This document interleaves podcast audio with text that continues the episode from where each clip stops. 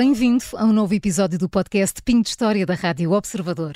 Eu sou a Maria João Simões e, como até aqui, ao longo de vários episódios, em parceria com o Pinho Doce e com a ajuda de vários convidados, falamos da importância de contar histórias aos mais novos, importantes não só para o seu desenvolvimento pessoal, mas igualmente essencial no relacionamento com os outros. Esta é mais uma forma do Pingo Doce promover e fomentar a leitura junto dos mais novos e também assinalar os 10 anos do Prémio de Literatura Infantil Pingo Doce, que na segunda edição teve como vencedor o livro Orlando Caracol Apaixonado, um livro exclusivo do Pingo Doce que lemos agora um certo. Orlando era um caracol desgraçadamente apaixonado, tão pinga-amor que se esquecia muitas vezes da sua concha de caracol e rastejava com uma lesma desesperada à procura de um novo amor. Este é um excerto do livro Orlando Caracol Apaixonado, o vencedor da segunda edição do Prémio de Literatura Infantil Pinho Doce. Um livro que é hoje o ponto de partida para falarmos de como os contos infantis são fundamentais no desenvolvimento dos mais novos e também na criação de laços de amor e amizade. Para falarmos sobre este tema, convidamos para se juntar a nós Joana Moraes e Castro, que tem um papel muito ativo a promover a valorização da diferença. Olá, Joana, bem-vinda ao Pinho de História. Olá, bom dia. Uh, muito obrigada. Joana, como mãe também tem esta percepção, livros como este, que, que, destacam valores como o amor e a amizade, influenciam de facto o desenvolvimento emocional das crianças? Sim, sem dúvida. Deixe-me dizer-lhe que, que, este livro é, é um livro uma delícia de um livro. É verdade. Uh, ontem experimentei-o com a minha filha e com o meu filhado, portanto não há nada como, como experimentar com as uhum, crianças, que são os principais uh, ouvintes e que, portanto, e, e, foi muito bom. E sim, sem dúvida, por acaso estava a pensar nisso quando estava a ler e depois estávamos a conversar sobre o livro, que eu julgo que é uma das formas mais eficientes de nós criarmos diálogos, uhum. diálogos internos e diálogos externos, não é? Um, as imagens, os exemplos, e tantas vezes é mais fácil contarmos uma história para transmitir uma mensagem, não é? Uhum. Um, ou para criar perguntas, questões, muitas vezes até as mais difíceis. E eu acho que este livro, Orlando Caracol Apaixonado, permite criar imensos diálogos sobre o que é, que é o amor, o que é, que é a diferença da paixão, uhum. o que é, que é a amizade, o que é que são as amizades virtuais e as reais, um, que é muito interagicional e uma questão que também permite depois também muitos diálogos interagicionais. E, são questões que às vezes deixam os pais às vezes mais atrapalhados e, e, e aqui a literatura infantil pode dar essa ajuda, não é? A desbloquear alguns temas. Muito, eu acho que é um dos grandes gapos geracionais que nós temos. Um, é esta questão do virtual e do real, e este livro permite termos essas conversas uh, em que vamos trocando pontos de vista. Depois tem um lado também de geografia muito rico, em que vamos viajando e vamos percebendo o globo e vamos percebendo Portugal. Portanto, é um, livro muito português, uhum. que, que, também me Sim. deixa muito orgulhosa como portuguesa e muito satisfeita. E, e, a ah. Joana Moraes e Castro notou uh, alguma mudança no comportamento dos seus filhos, na forma como se relacionam com os outros e, e manifestam amor e carinho, depois de lhes contar esta ou aquela história, ou deles próprios lerem livros? Eu acho que ao longo da, da vida, o meu filho mais velho tem 20 anos e a minha filha mais nova tem 9 anos, portanto já tenho aqui. Aqui uma diferença grande. 20 anos de, de histórias. Um, e eu acho que ao longo das vidas deles foram variedíssimos e imensos os livros que nos foram marcando e que, enquanto família, uhum. desde os muito clássicos, eh, das galinhas dos ovos, o Elmer, sei lá, uh, tanto a Fadariana, enfim. Tantos como as aventuras, depois mais tarde, uhum. Júlio Verne, que é um clássico que se lia muito cá em casa, uh, o meu pé de laranja lima, que chorávamos todos, a, a princesa e o príncipezinho, a princesinha e o príncipezinho, enfim, uh, somos muito apaixonados de, dependendo dos temas. Eu uhum. acho que uhum. os temas e das fases, não é, de crescimento, sim, de sim. evolução, de questões, de vida, de experiências, uh, conseguimos muito conversar através dos livros porque muitas vezes até falando através da história e não dizendo nada diretamente sobre nós, uhum.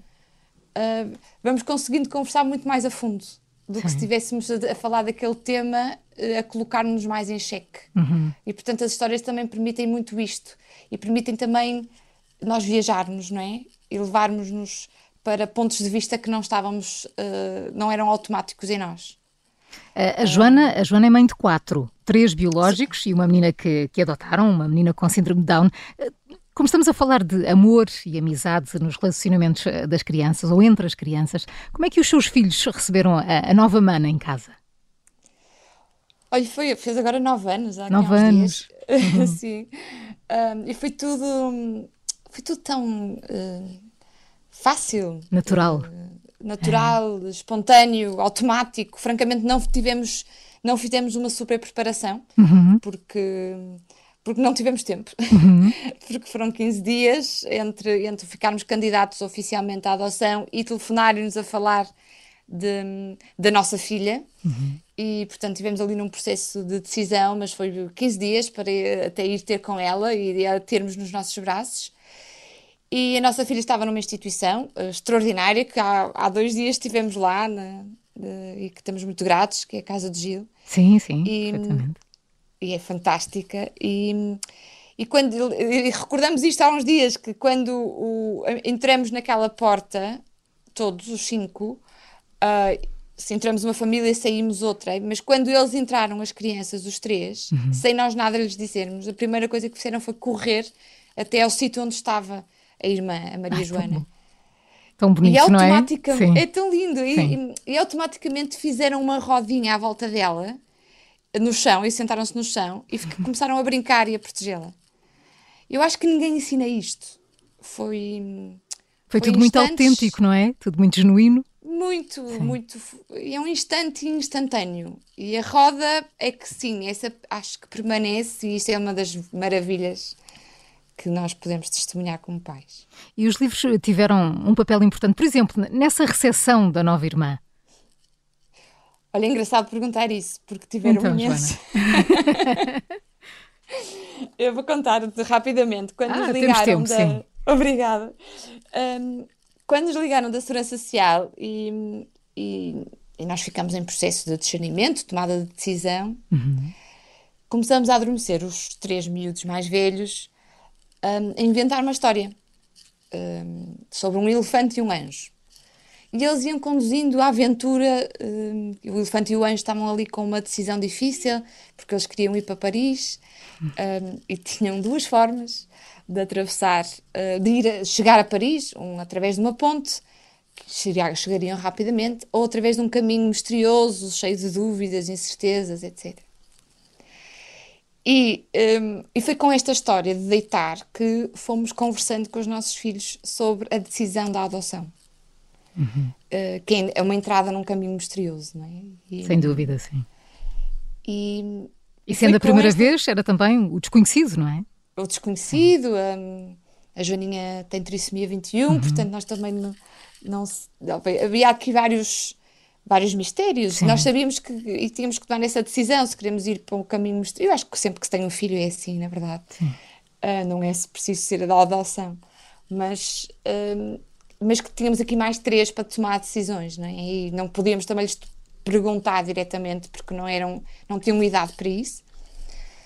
Mas foi com esta história ao deitar que fomos ganhando força com, a, com e conversas com os miúdos sobre isto, do que é que é um, do que é que é entrar num amor misterioso, do que é que é nos entregarmos a uma dúvida, uhum. um, a um caminho que pode ser às vezes tumultuoso, não é? De que pode ter mais obstáculos, claro. uh, mas também tem coisas mais maravilhosas uhum. e que tem coisas mais incríveis e que tem aventuras mais uh, surpreendentes.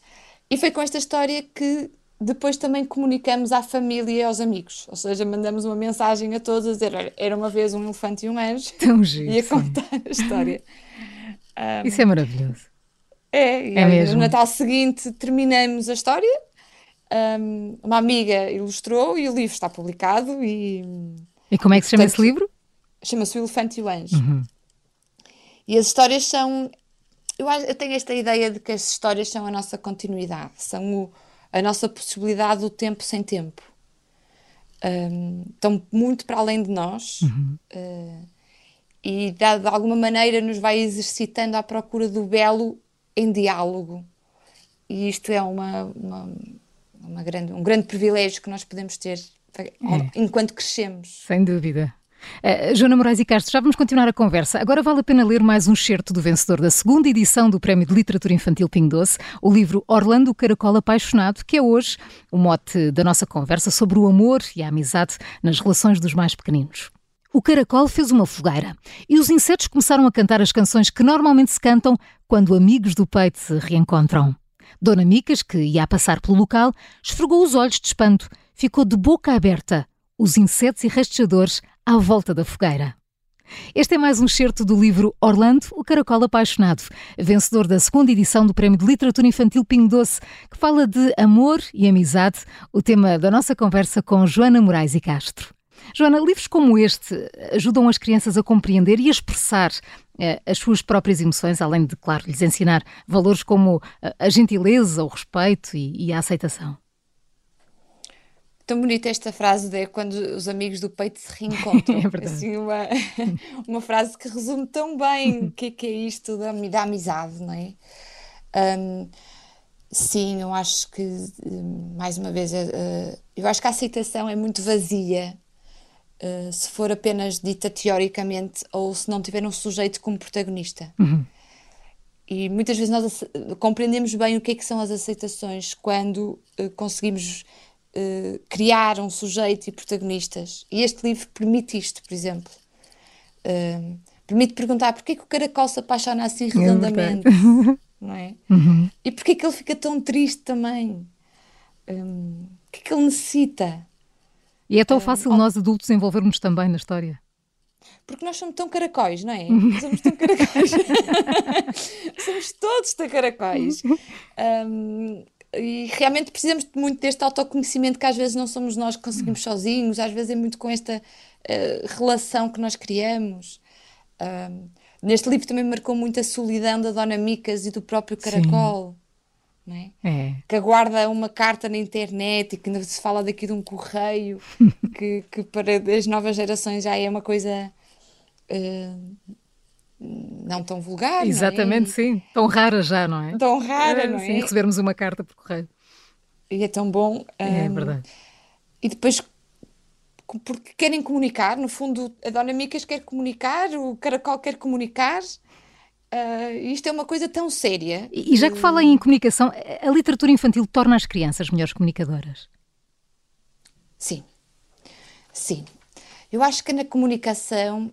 Um, eu acho que nós somos seres de histórias desde, a, de, desde que existe o homem, não é? Uhum. Ou seja, desde a pré-história que nós somos, nós, todo o nosso ADN é feito de histórias. Já nas pinturas rupestres eram contagens de histórias. Exatamente.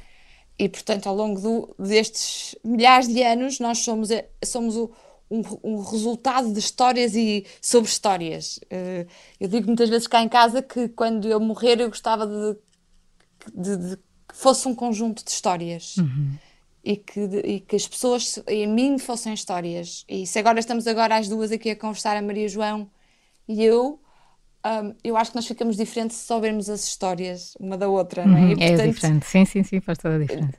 E nós vamos sempre nos desenvolvendo. E portanto, as histórias um, pode não só contribuir para essa comunicação, como pode salvar. Eu acho que é mais, mais do que só isso. Uhum. Uh, porque pode nos aproximar, contribuir para desenvolvermos a empatia, a compaixão. O exercício de nós nos colocarmos nos pés do outro, a empatia, não é? Sim.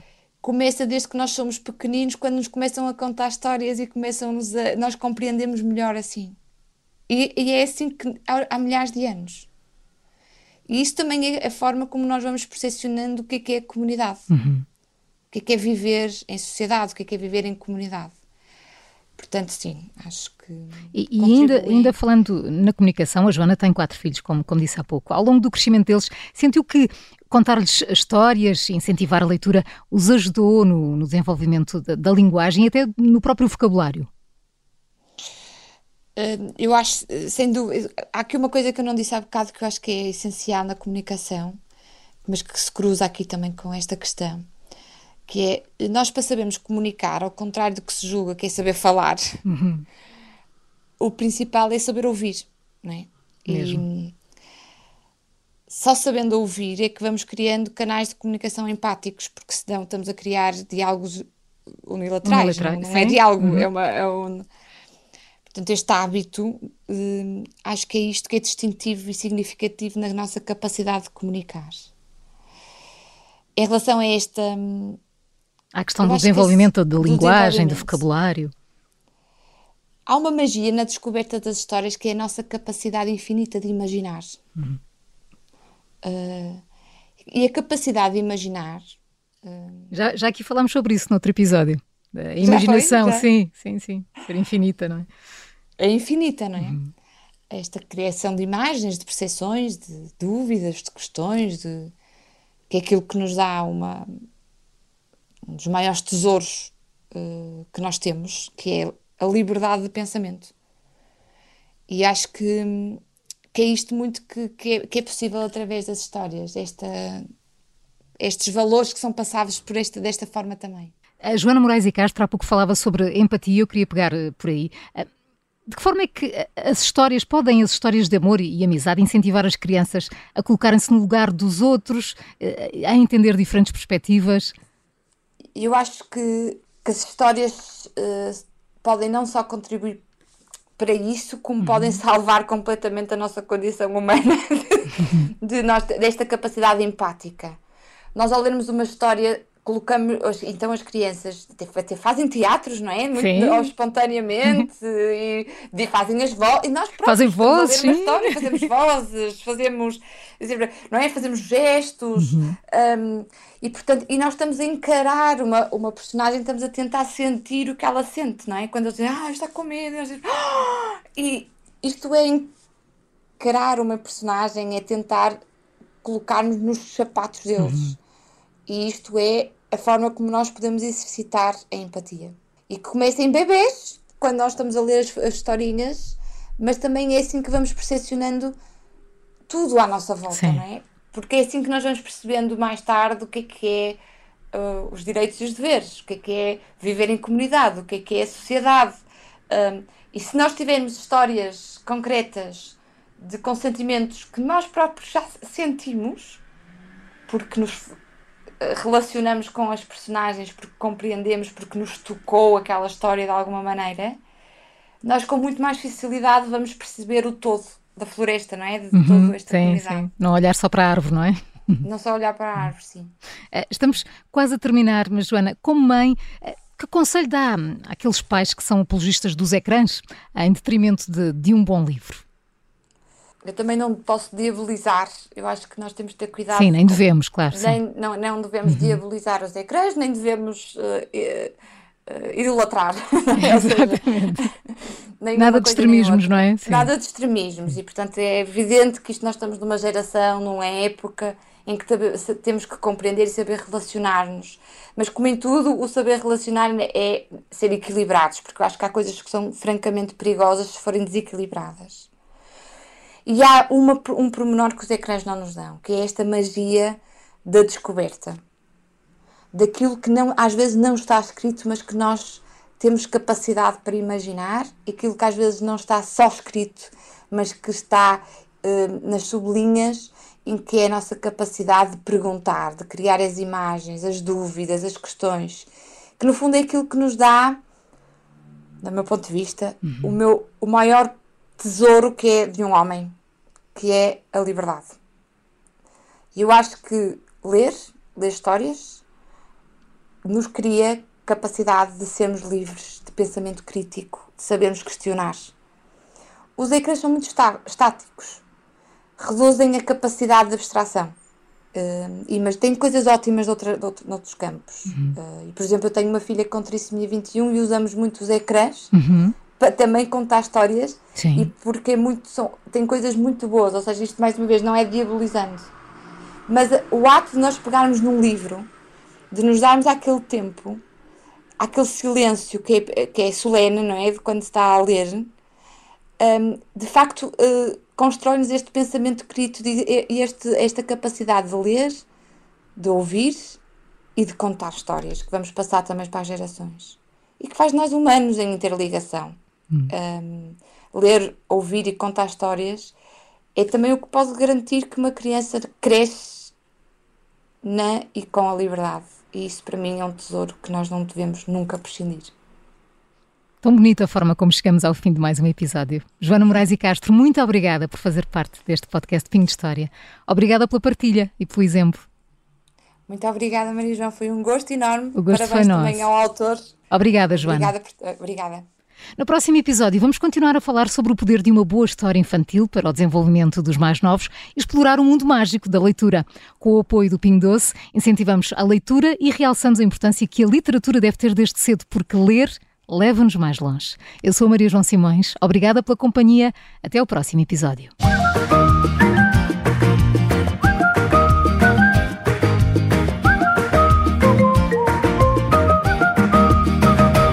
O livro que serviu como mote para a nossa conversa é da autoria de Sérgio Mendes e ilustração de Elias Gato.